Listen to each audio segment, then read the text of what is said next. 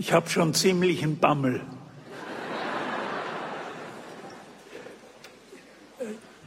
Der Johannes Hartl hat mich äh, mehrere Jahre lang versucht, hierher zu ziehen. Und äh, wie ein störrischer Esel äh, habe ich mich äh, bockig gestellt. Aber diesmal, diesmal konnte ich nicht widerstehen. Und ich bin sehr, sehr beeindruckt und sehr froh, dass ich hier sein darf. Bin voller Freude.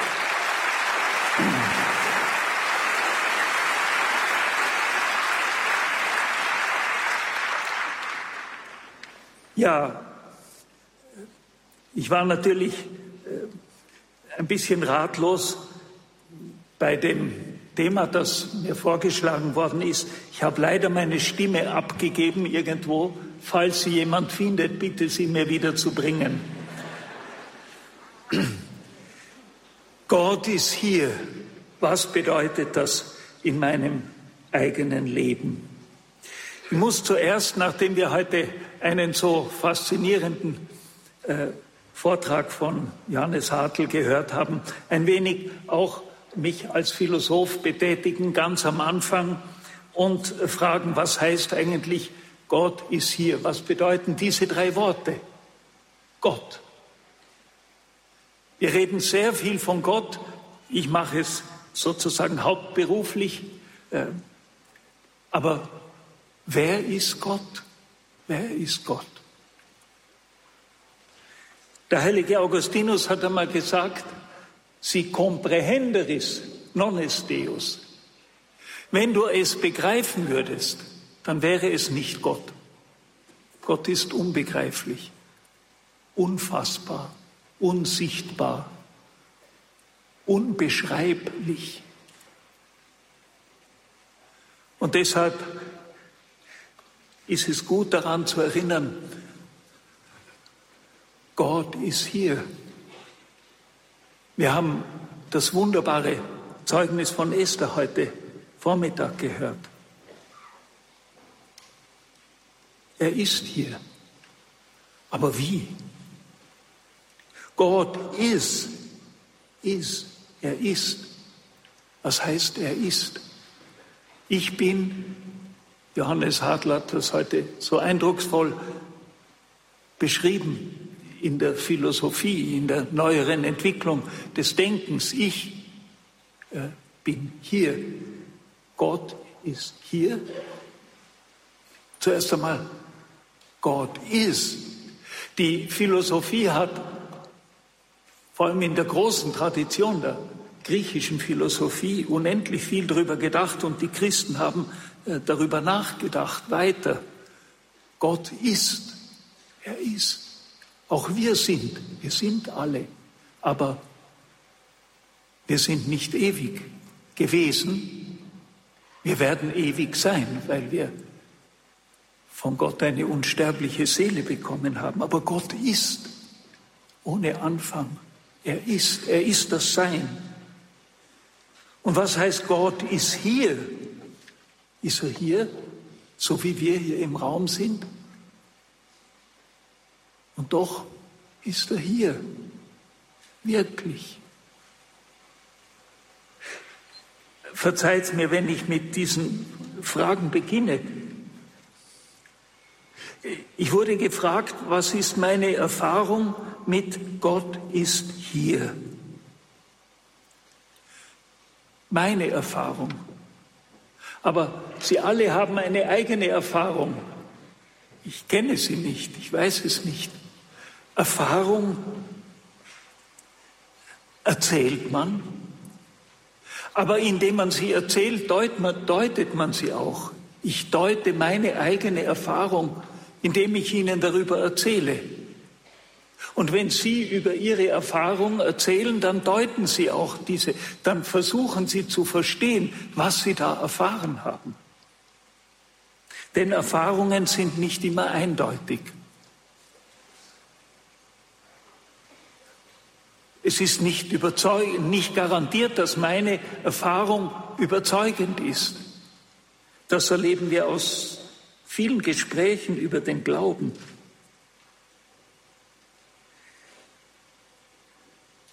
Ja, man kann auch die eigene Erfahrung anders deuten im Lauf des Lebens. Ich werde darauf noch zurückkommen. Erfahrungen, die ich in meiner Jugend gemacht habe oder als Erwachsener und jetzt im Alter. Man kann sie im Lauf des Lebens verschieden deuten. Und dann die Frage, gibt es eine rein religiöse Erfahrung? Oder sind Erfahrungen immer auch eine Mischung aus meiner eigenen Geschichte, meiner Psychologie, meiner, ähm, meiner Physiologie auch? Äh, ist religiöse Erfahrung nicht immer auch ein Mix aus verschiedensten Elementen? Und dann gibt es überhaupt eine echt religiöse Erfahrung unvermischte, reine religiöse Erfahrung. Und wie ist es mit den Menschen, die keine religiöse Erfahrung haben oder sagen, sie haben keine? Der berühmte deutsche Philosoph Jürgen Habermas hat gesagt von sich, er sei religiös unmusikalisch. Hat man eine Begabung für religiöse Erfahrung?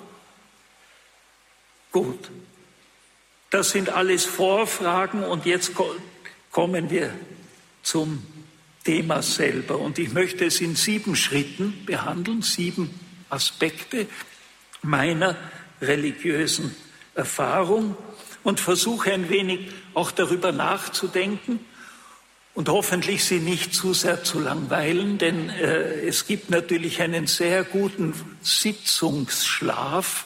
Äh, also ich sage Ihnen dann, wenn ich zum letzten Punkt komme, äh, dann wecken Sie bitte Ihren Nachbar wieder auf. Ich beginne mit meiner Kindheit. Ich kann mich aus den ersten zehn Lebensjahren praktisch an keine typisch religiöse Erfahrung erinnern. Habe ich sie gehabt oder nur vergessen, ich weiß es nicht. Zu Hause spielte Religion keine bedeutende Rolle. Ich kann mich nicht erinnern, dass über Religion viel zu Hause geredet wurde. Man ging am Sonntag in die Kirche, das war damals selbstverständlich, heute schwer verständlich. Die Kirche war auch jeden Sonntag rammelvoll. Auch das ist schwer verständlich heute. Aber ich möchte von einer Erfahrung ausgehen, die mir unvergesslich ist. Ich bin im Alter vielleicht von sieben, acht Jahren in der Volksschule einmal in unsere Kirche gegangen, die mitten im Dorf steht, am Hauptplatz. Große Kirche. Ich liebe sie bis heute. Ich habe gestern noch dort die heilige Messe gefeiert in der Früh, bevor ich weggefahren bin, um hier teilnehmen zu dürfen. Kam herein in die große leere Kirche, es war kein Mensch drinnen. Und ich habe ganz stark eine Präsenz gespürt, eine Gegenwart. Und das hat mich erschreckt. Ich weiß nicht, hatte man mir erklärt als Kind, wahrscheinlich, ich hatte es nicht präsent, dass man äh, äh, vor dem Tabernakel eine Kniebeuge macht in der katholischen Kirche, weil wir glauben, dass eben Jesus in der Eucharistie gegenwärtig ist. Ich habe nur eine starke Gegenwart gespürt und bin erschrocken und bin aus der Kirche rausgelaufen. Und heute noch frage ich mich, was wäre passiert, wenn ich in diesem Moment geblieben wäre? Und manchmal frage ich mich, Herr, bin ich vor dir weggelaufen? Und ich frage mich manchmal, ist mein Leben bis heute immer wieder auch eine Flucht vor dir? Du hast mich erschreckt und ich bin weggelaufen. Ist das eine Urerfahrung des Menschen seit Adam? Dass er sich vor Gott versteckt, vor ihm flüchtet, Angst hat vor ihm. Was hat mich damals in die Kirche gelockt? War es einfach Neugierde? Ja, kindliche Neugierde. Oder war es diese geheimnisvolle Anziehung, die von dem ausging, der gegenwärtig war. Gott ist hier. Ist es vielleicht dieses geheimnisvolle Gegenwärtigsein Jesu in der Eucharistie, das in der katholischen Kirche so eine wichtige Rolle spielt? Liebe Freunde, eine schmerzliche Zwischenbemerkung. Ich habe mir auch die Frage gestellt, was wäre gewesen, wenn die Kirche zugeschlossen gewesen wäre. Das ist bei den meisten, nein, hoffentlich nicht, bei vielen Kirchen heute der Fall. Seit über 50 Jahren kämpfe ich einen leidenschaftlichen Kampf für das Offenhalten der Kirchen.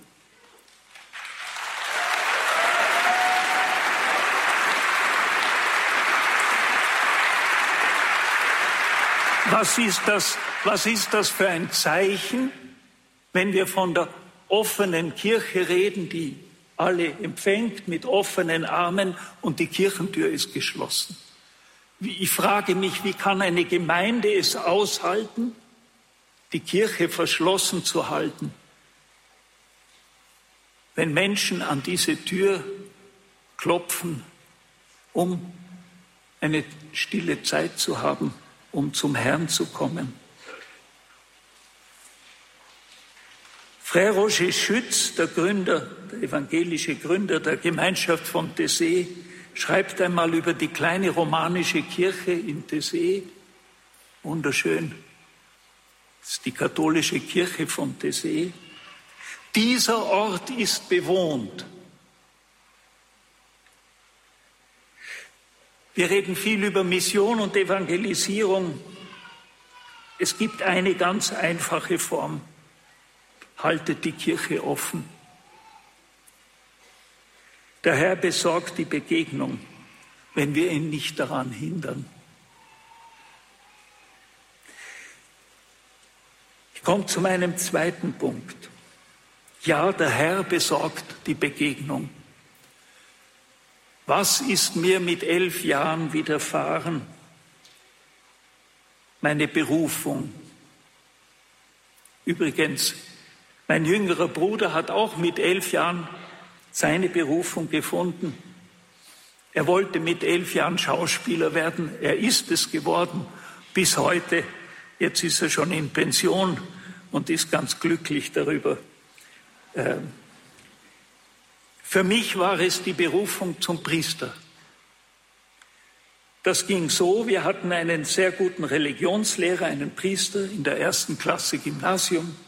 Er sprach von Priesterberufung. Und da geschah meine Berufung.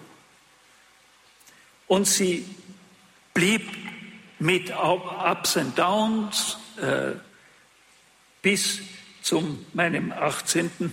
Lebensjahr, als ich Matura gemacht habe, das Abitur und ins Kloster eingetreten bin. Mit 80, 18 Jahren. Das war vor 60 Jahren. Sie können jetzt ungefähr ausrechnen, wie alt ich bin. Es war meine Berufung in die Beziehung zu Jesus, die persönliche Beziehung zu Jesus. Und es war meine Berufung, ihm in dieser besonderen Form, in der Form des Priesterberufs nachzufolgen. Ich begann damals die übliche Laufbahn äh, von einem katholischen Buben. Ministrantinnen gab es damals noch nicht. Ich wurde Ministrant. Ich äh, wurde äh, Mitglied der katholischen Jungschar und der katholischen Jugend. Vor allem aber habe ich persönlich zu beten begonnen. Und das wurde für mich wirklich die Beziehung zu Jesus.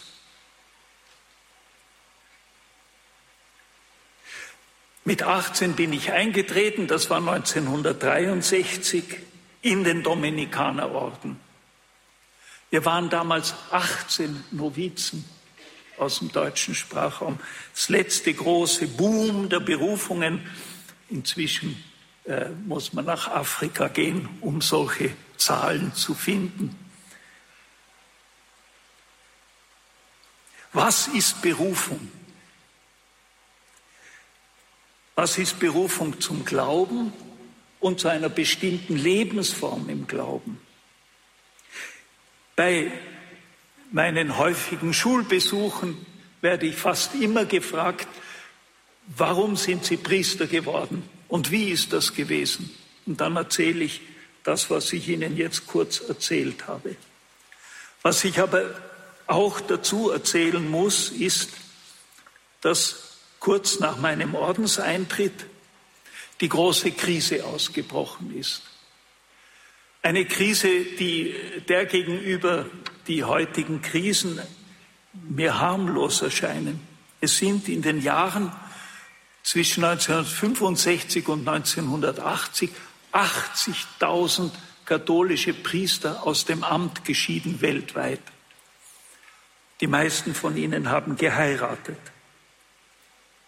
Und so war es auch bei mir die Frage Zölibat oder Familie. Und dass ich mich weiter für den Weg des Zölibats entschieden habe, war nicht nur mein Verdienst. Ich habe mir oft die Frage gestellt, bin ich dabei geblieben, weil ich die Sicherheit gesucht habe, weil ich das Wagnis einer Partnerschaft, einer Beziehung nicht eingegangen bin. Ich weiß es nicht. Ich weiß es nicht. Ich weiß nur, dass in der damaligen Krise, die auch mich erfasst hat, Jesus mich noch einmal gerufen hat. Ich kann das Datum genau sagen. Es war in der Osterwoche des Jahres 67. Das ist alles furchtbar lange her, stelle ich fest. Äh, äh, ich erzähle Geschichten, die wirklich prähistorisch sind.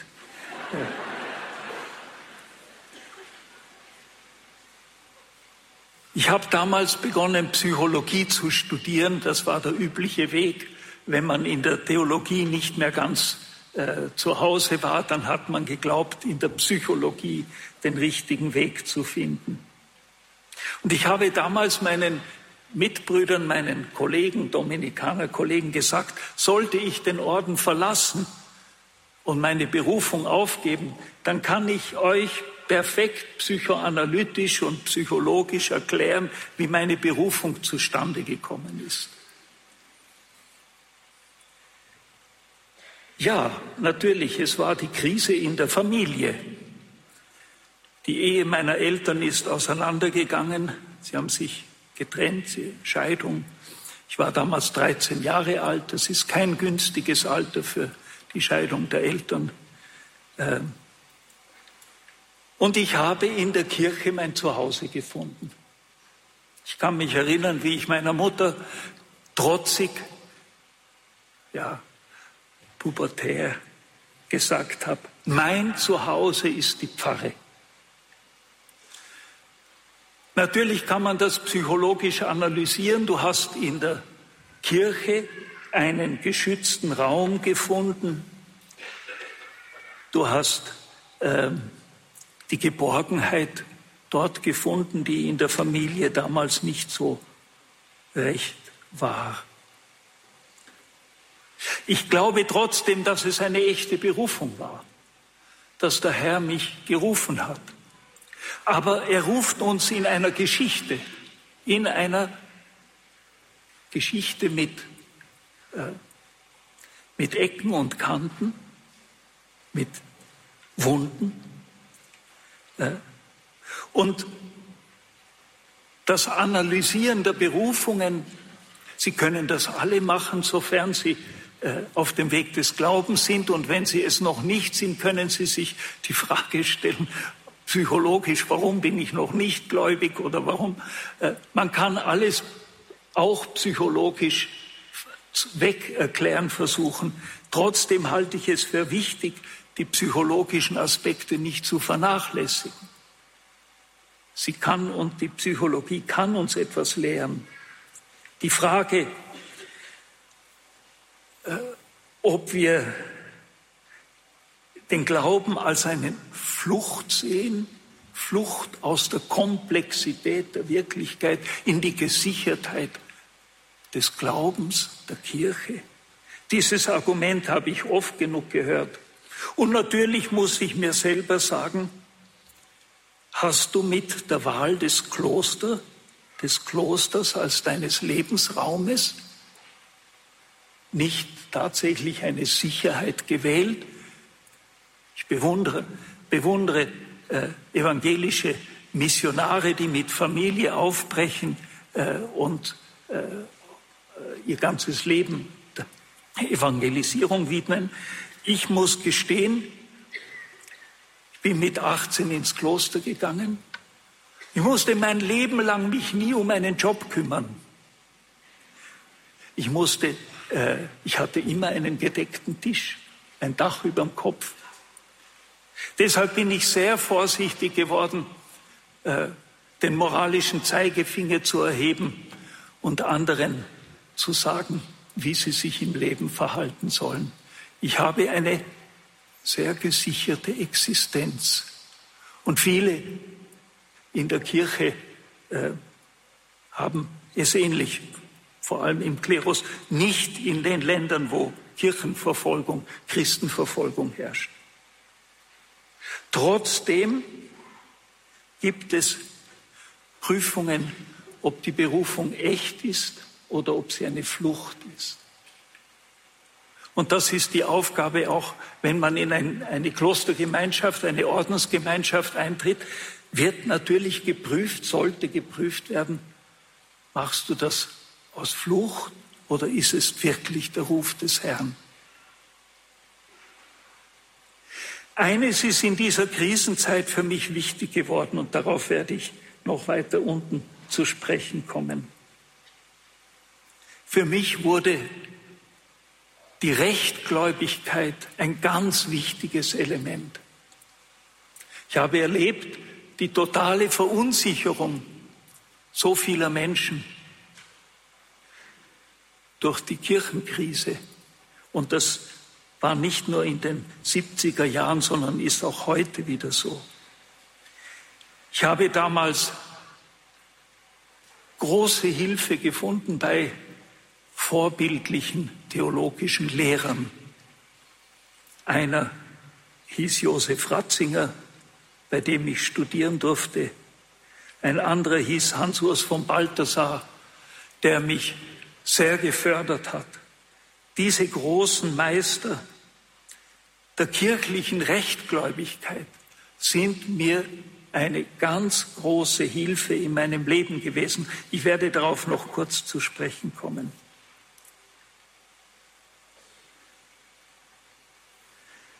Der dritte Punkt. Die Tatsache, dass ich schon in der Jugend, in unserer Pfarre und bald in der Kirche im weiteren Sinn mein Zuhause gefunden habe, hat nichts mit geistlichem Missbrauch zu tun. Denn heute wird oft gesagt, ihr macht euch ja abhängig. Das Gehorsamsgelübde, das ich abgelegt habe, mit dem Gelübde der Ehelosigkeit und der Armut. Nein, dass die Kirche ein Ort der Geborgenheit sein kann, das ist keine Flucht, sondern eine wunderbare Erfahrung. Und ich habe diese Erfahrung in der eigenen Familie gemacht. Es hat sich so gefügt, dass trotz der Scheidung der Eltern und auch anderer Scheidung, Scheitern von Ehen in der, in der näheren Familie. Unsere Familie Schritt für Schritt zum Glauben gefunden hat. Und die Familie ist in neue Weise, in neuer Weise unsere Heimat geworden. Ich bin ganz berührt mit meinen Geschwistern. Wir sind alle schon betagt, so gut über den Glauben sprechen zu können. Das wäre früher undenkbar gewesen. Ja, Heilung der Familie, Heilung der Beziehungen durch, durch den Glauben. Und das kann ich wirklich bezeugen. Es ist durch den Glauben. Und das, das kann man psychologisch nicht wegerklären. Nicky Gamble, der übrigens unter uns ist, freue mich sehr, ihn und Pipa, seine Frau, ich durfte sie heute schon begrüßen. Äh, Nicky Gamble hat mich in London äh, bei der Leadership-Konferenz interviewt vor einigen Jahren und hat mich gefragt, was ist für dich die Kirche? Und spontan ist mir herausgekommen, it is coming home. Es ist nach Hause kommen. So darf ich die Kirche erleben. Ja, Berufung ist sicher nie isoliert, sie ist eingebettet in unsere Lebensgeschichten. Aber das Wunder der Heilungen, der Beziehungen durch den Glauben, das durfte ich wirklich erleben und das verdanke ich der Kirche. Coming home. Für mich ist die Kirche, und das ist mein vierter Punkt, für mich ist die Kirche in ganz besonderer Weise der Ort von Freundschaft geworden. Ich habe in meinem Leben wunderbare Freundschaften erlebt. Freundschaften, die zum Teil inzwischen schon 40, 50, fast 60 Jahre alt sind. Freundschaften. Was ist das Wichtige an der Freundschaft? Denn ich glaube, Christsein ohne Freundschaft ist nicht denkbar. Das hat ganz besonders mit Jesus zu tun. Als ich 1991 vom Papst Johannes Paul II. zum Weihbischof von Wien ernannt wurde, ich war die Mitteilung hat mich so erschreckt, dass ich zuerst einmal zu heulen begonnen habe, als man mir das gesagt hat. Inzwischen bin ich schon 32 Jahre Bischof. Nach dieser Mitteilung ist mir ständig ein Wort Jesu durch den Kopf gegangen. Ich nenne euch nicht mehr Knechte, sondern Freunde, denn der Knecht weiß nicht, was sein Herr tut. Ich habe aber euch Freunde genannt, denn ich habe euch alles mitgeteilt, was ich von meinem Vater gehört habe. Ich habe euch Freunde genannt, wurde mein Bischofsmotto. Vos autem dixi, amigos. Freunde. Für mich ist untrennbar, wenn auch unterschieden, die Freundschaft mit Jesus und die Freundschaft unter uns. Untrennbar, auch wenn zu unterscheiden.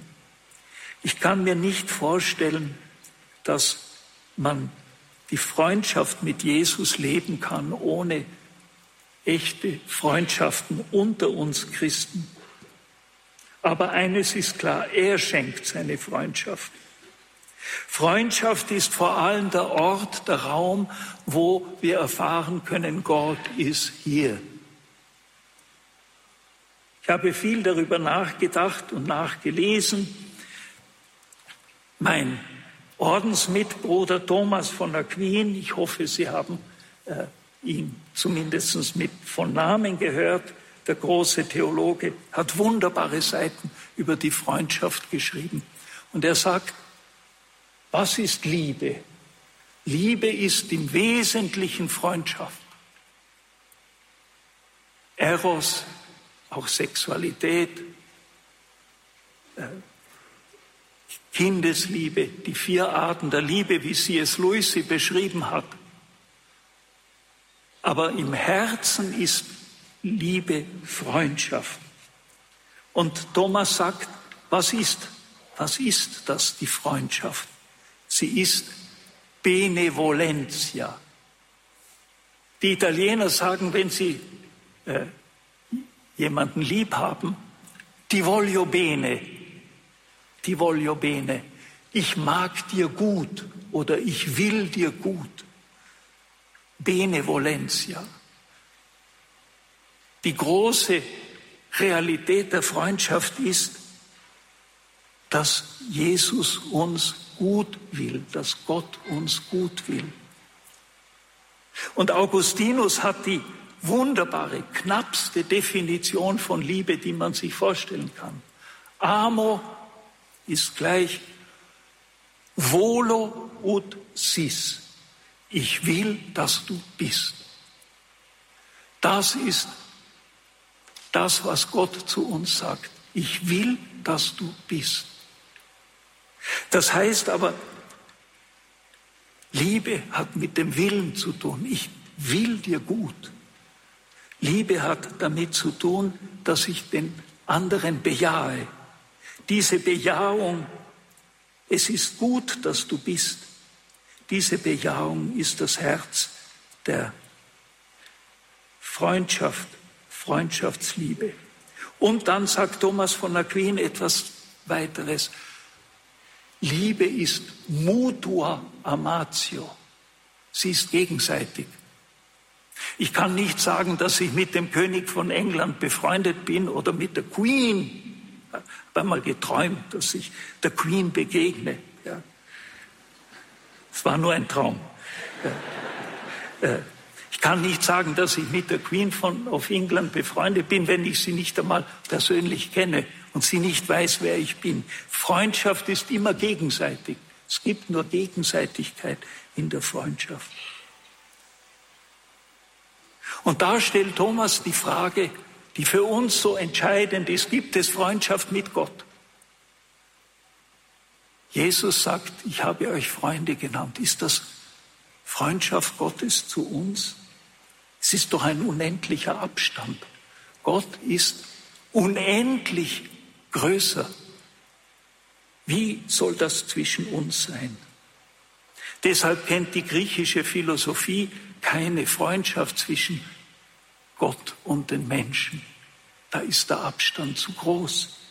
Und auch, ich glaube, ich kann das nicht mit Sicherheit sagen, im islamischen Verständnis ist es Ehrfurcht, Verehrung Gottes. Ob es die Kategorie Freundschaft mit Gott gibt, kann ich nicht sagen. Aber eines ist sicher, das ist das große Wunder des christlichen Glaubens, der christlichen Offenbarung. Freundschaft zwischen Gott und Mensch. Das ist deshalb möglich, weil Gott sich mitgeteilt hat. In der Menschwerdung, in der Mitteilung, der Offenbarung. Er hat uns alles gesagt, was er vom Vater bekommen hat. Und hier möchte ich etwas einfügen, weil es so entscheidend ist für unser Bild von der Kirche. Ist Hierarchie und Freundschaft vereinbar? Hier steht ein hierarchisches Organ vor Ihnen. Ja, ich bin also Bischof. Äh, ich habe ein Amt. Ich leite. Ich habe in diesem Sinn Macht kann ich mit den Menschen in meiner Diözese auch befreundet sein? Macht und Freundschaft, Hierarchie und Freundschaft, ist das vereinbar? Im synodalen Weg in Deutschland versucht man eine, was ich glaube, Quadratur des Kreises, nämlich Machtkontrolle durch die Missbrauchserfahrungen, schrecklichen, schmerzlichen, durch diese, diese Erschütterung, glauben manche, es muss, muss die Macht in der Kirche kontrolliert werden.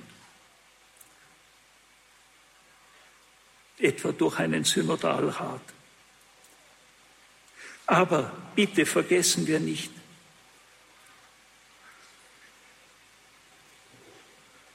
die Autorität und die Communio, die Gemeinschaft, sind kein Widerspruch. Und ich bitte Sie jetzt äh, wirklich, äh, fasten your seatbelt. Äh, ich hebe jetzt ab. Ja. Wir gehen äh, aus der irdischen Kirche einmal gleich in die Dreifaltigkeit, ganz nach oben, in die oberste Stufe. Ist in Gott selber Autorität und Freundschaft möglich? Ja, es ist möglich, denn Jesus ist eindeutig dem Vater gehorsam. Die Autorität geht vom Vater aus. Ich habe euch alles gesagt, was ich vom Vater bekommen habe.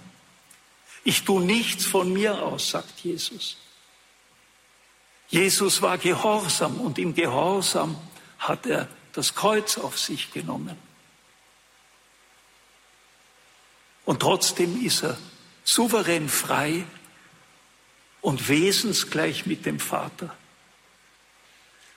Es ist meine Speise, den Willen meines Vaters zu tun. Er kann aber auch sagen, der Vater hat alles dem Sohn übergeben.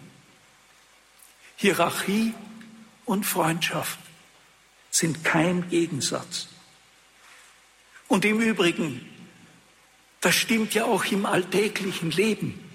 Natürlich haben die Eltern Autorität über die Kinder. Es wäre schlimm, wenn sie es nicht hätten und wenn sie sie nicht ausüben. Aber sie dürfen sie nicht missbrauchen, sondern sie tun das, wozu sie die Autorität haben, nämlich ihre Kinder zu fördern. Augere, Autorität ist wachsen lassen. Auch das Lehrer-Schüler-Verhältnis ist natürlich ein Autoritätsverhältnis. Meine Mitbrüder haben mich manchmal in der Studentenzeit etwas spöttisch äh, betrachtet, weil ich meine Lehrer so verehrt habe, Josef Ratzinger und Hans-Urs von Balthasar. Ich habe die echt verehrt. Und das hat nicht ausgeschlossen, dass beide mir ihre Freundschaft geschenkt haben. Aber innerhalb dieser Freundschaft ist für mich die Verehrung geblieben. Erstens habe ich gewusst, dass die beiden viel gescheiter sind als ich und wirklich große, große Lehrer, große Meister sind. Und deshalb ist auch im Meister-Schüler-Verhältnis die äh, Freundschaft möglich. Ein ergänzendes Wort muss ich sagen. Nicht die Hierarchie ist das Problem, sondern die Art ihrer Ausübung. Nicht der Gehorsam ist das Problem, sondern die Art äh, des, der Ausübung des Gehorsams. Und eines, Schwestern und Brüder, eines wird heute viel zu wenig gesagt und bedacht, auch in der ganzen Diskussion über die Macht in der Kirche. Man redet nicht über die Erbsünde. Die Erbsünde ist das Problem. Das heißt, dass wir alle Sünder sind und dass wir eine Neigung zum Missbrauch der Autorität haben. Das nennt man Sünde, weil die Sünde nicht mehr benannt wird. Ein wirklich nicht katholischer Schriftsteller, obwohl er im Herzen sehr katholisch ist, äh, Peter Turini, ein lieber Freund, hat in einem Theaterstück in dem ein Priester vorkommt, den sagen lassen, die Sünde muss wieder benannt werden, die Gnade muss wieder erfleht werden.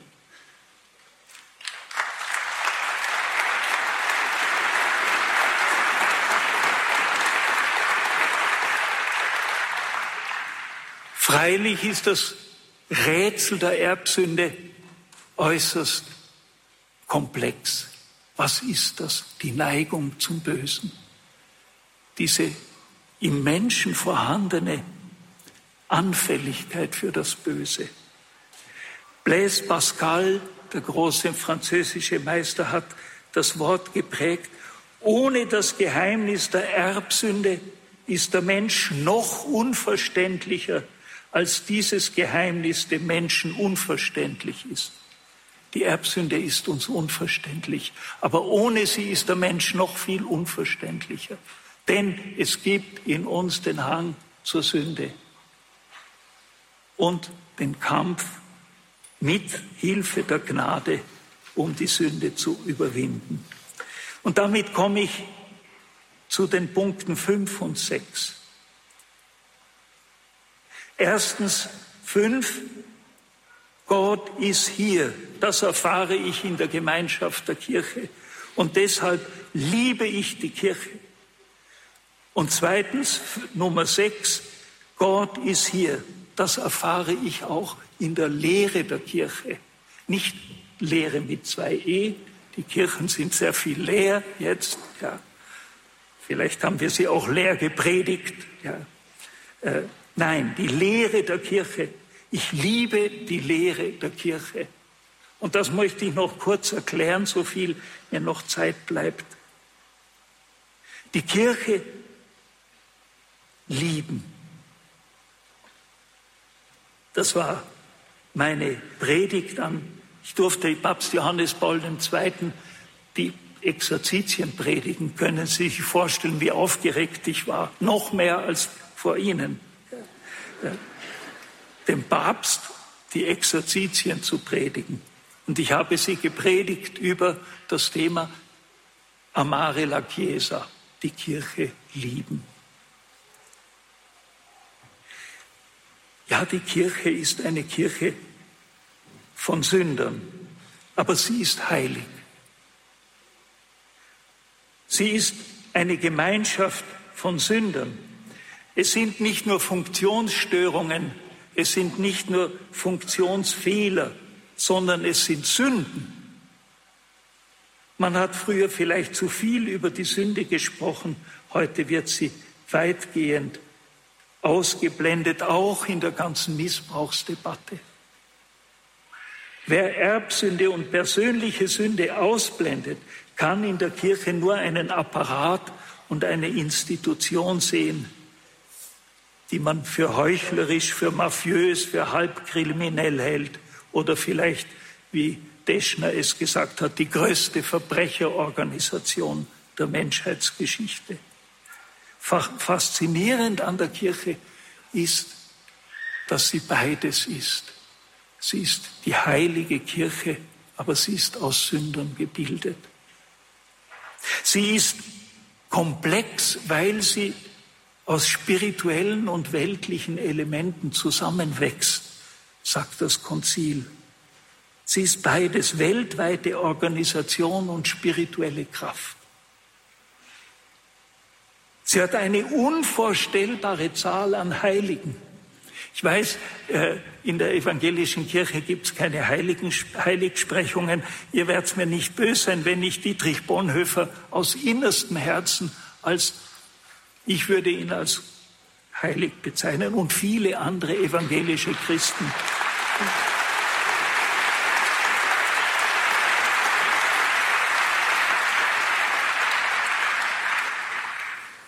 Aber die Heiligkeit der Kirche kommt nicht zuerst von den Menschen, sondern von Christus. Im Epheserbrief heißt es so wunderbar, ihr Männer liebt eure Frauen.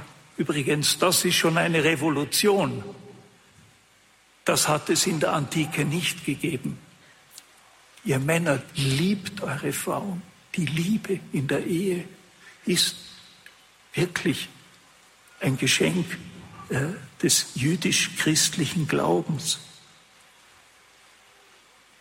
Und dann fügt er hinzu, so wie Christus die Kirche geliebt hat und sich für sie hingegeben hat. Die Lexit Ecclesiam, er hat die Kirche geliebt und sich für sie hingegeben. Die kann nur heilig sein, wenn sie so geliebt ist von Christus. dass er sein Leben für sie gegeben hat, um sie sich zuzuführen, sagt Paulus, als makellose, ohne Runzeln. Amare la Chiesa, die Kirche lieben. Und sechster Punkt, ich liebe die Lehre der Kirche. Das heißt nicht, dass ich sie immer richtig verstehe und dass ich sie überhaupt immer verstehe. Aber ich bin aus tiefster Überzeugung Dogmatikprofessor gewesen. Ja, ich habe Dogmatik doziert an der Universität Fribourg und habe das mit Leidenschaft gemacht. Warum? Weil ich glaube, dass die Treue zur Lehre, zur Glaubenslehre der Kirche, zur Lehre Christi, lehrt sie alles halten, was ich euch gelehrt habe, sagt Jesus am Schluss. Ich bin bei euch alle Tage. Lehrt sie, was ich euch gelehrt habe. Die Orthodoxie, die Rechtgläubigkeit ist keine Zwangsjacke dass man uns einsperrt in ein Kastel und sagt, du darfst nicht denken, du musst glauben, ja, du darfst nicht nachfragen, sondern musst nachbeten. Nein, das ist es nicht.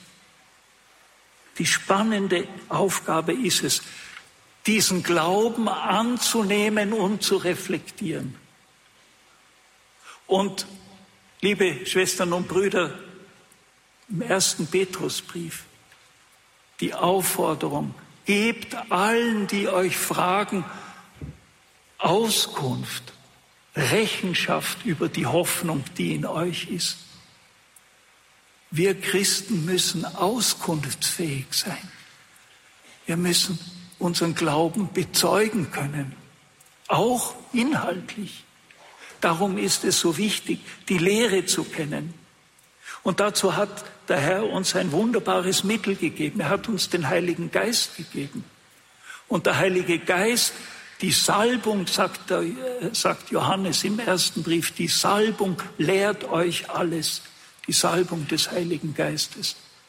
Und das ist das Wunder, über das ich nicht genug staunen kann, dass die sogenannten einfachen Gläubigen die Sicherheit im Glauben haben.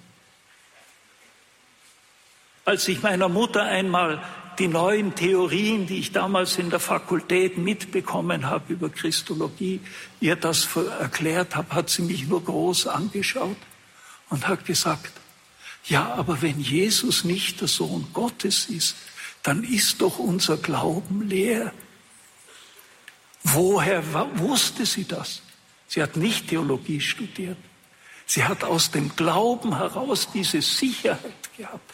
Ja, Jesus ist der Sohn Gottes. Der Glaube der, des Volkes Gottes ist unfehlbar, lehrt die katholische Kirche. Und das ist so. Der Glaube des Volkes Gottes ist unfehlbar, wenn sie in der Nachfolge Jesu im Glauben ihm anhangen. Dann wird der Heilige Geist ihnen das Richtige ein, eingeben. Und deshalb war es vielleicht der größte Auftrag, und damit muss ich dann gleich aufhören, äh, der größte Auftrag in meinem Leben, dass ich durch Johannes Paul II. und Kardinal Ratzinger den Auftrag bekommen habe, Redaktionssekretär dieses Buches zu werden, das in Deutschland nicht so gerne gelesen wird, das aber ein wunderbares Buch ist, der Katechismus der katholischen Kirche.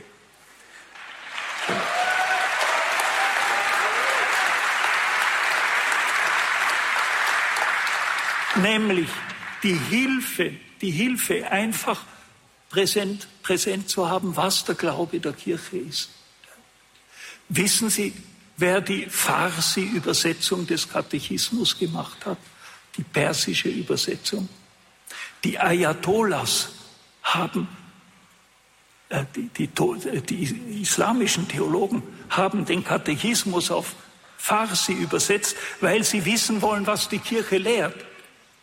Und dazu braucht man ein ordentliches Handbuch. So, jetzt habe ich. Äh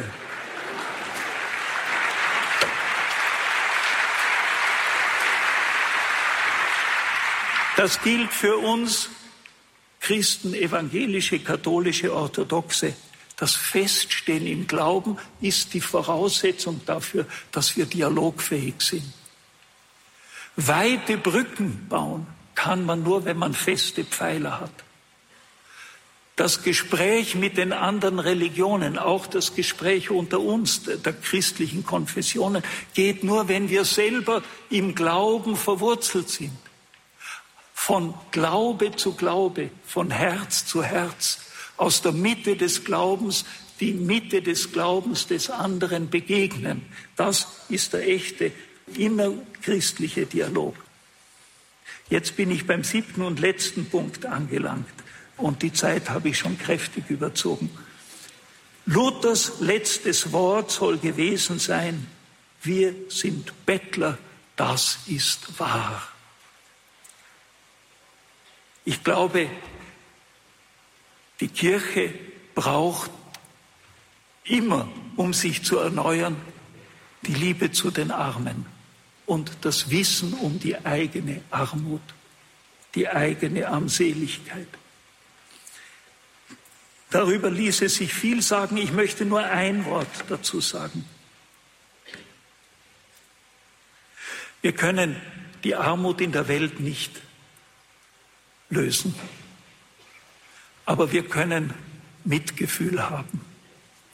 Und ich glaube, das, was wir alle brauchen, ist das Mitgefühl. Ein österreichischer Künstler, äh, André Heller, hat das wunderbare Wort geprägt. Die Weltmuttersprache Mitgefühl.